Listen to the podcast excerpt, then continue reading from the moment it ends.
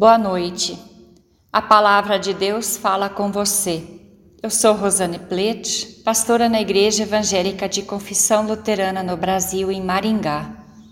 A palavra de Deus vem a nós nesta noite através do Evangelho de Marcos, capítulo 4, versículo 21, que diz: Por acaso alguém acende uma lamparina para colocá-la debaixo de um cesto ou de uma cama?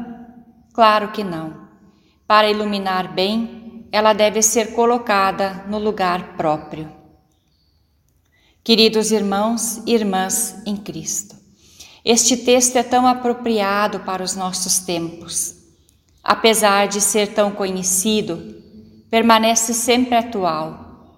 É bom e necessário ouvi-lo sempre de novo. E por que isso? Porque nós costumamos deixar apagar a nossa lamparina, a nossa lâmpada.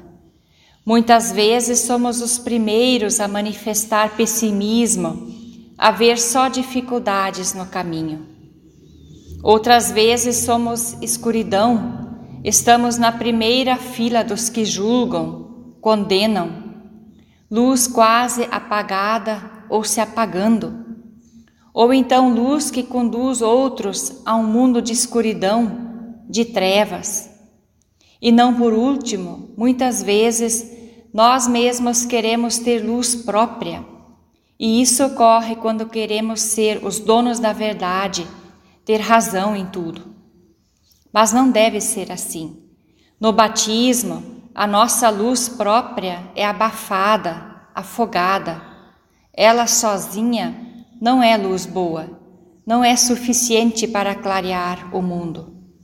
Então, uma nova luz vem e nos ilumina. É Cristo Jesus. E com a luz de Cristo em nós, muita coisa se transforma. O mundo é iluminado, é salvo das trevas. Iluminados pela luz de Cristo, nos tornamos pessoas que também iluminam o mundo irradiam a luz da esperança, a chama do amor, a luz da vida, da verdade. Jesus Cristo é a luz verdadeira, a luz da vida.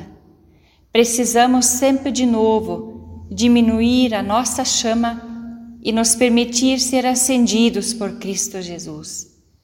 E então o mundo será um lugar iluminado.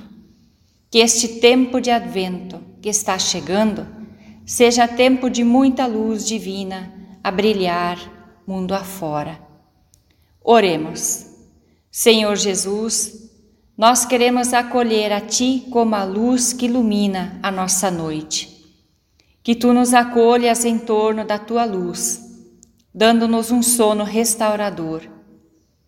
Que nos sintamos seguros, seguras em Ti.